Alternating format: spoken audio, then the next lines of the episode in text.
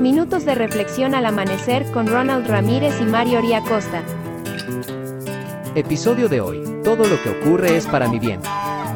Bendito eres tú, Señor, Dios nuestro, Rey del universo, que todas las cosas que permites que pasen son para bien. Isaac oró al Señor en favor de su esposa porque era estéril.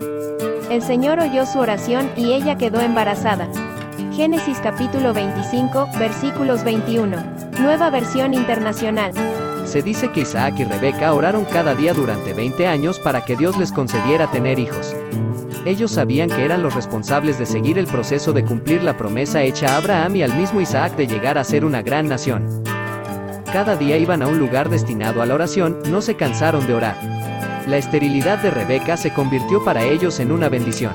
Fue una oportunidad de conocer más al Creador, de encontrarse con Él cada día, de rectificar su vida y comprender el propósito que Dios tenía para ellos.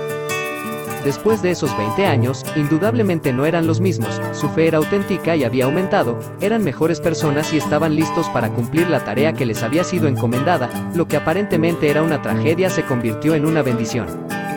La esterilidad puede también ser económica, laboral, sentimental, de conocimiento y muchas otras, cada uno puede pasar por un proceso similar al de Rebeca e Isaac, pero al igual que ellos, nuestra esterilidad puede llegar a ser una bendición y una oportunidad para conectarnos con el Señor.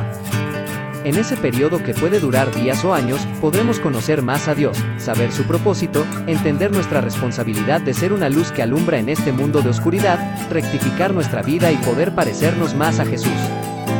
Que el Eterno te bendiga y te preserve, que el Eterno ilumine su rostro hacia ti y te otorgue gracia, que el Eterno eleve su rostro hacia ti y ponga paz en ti.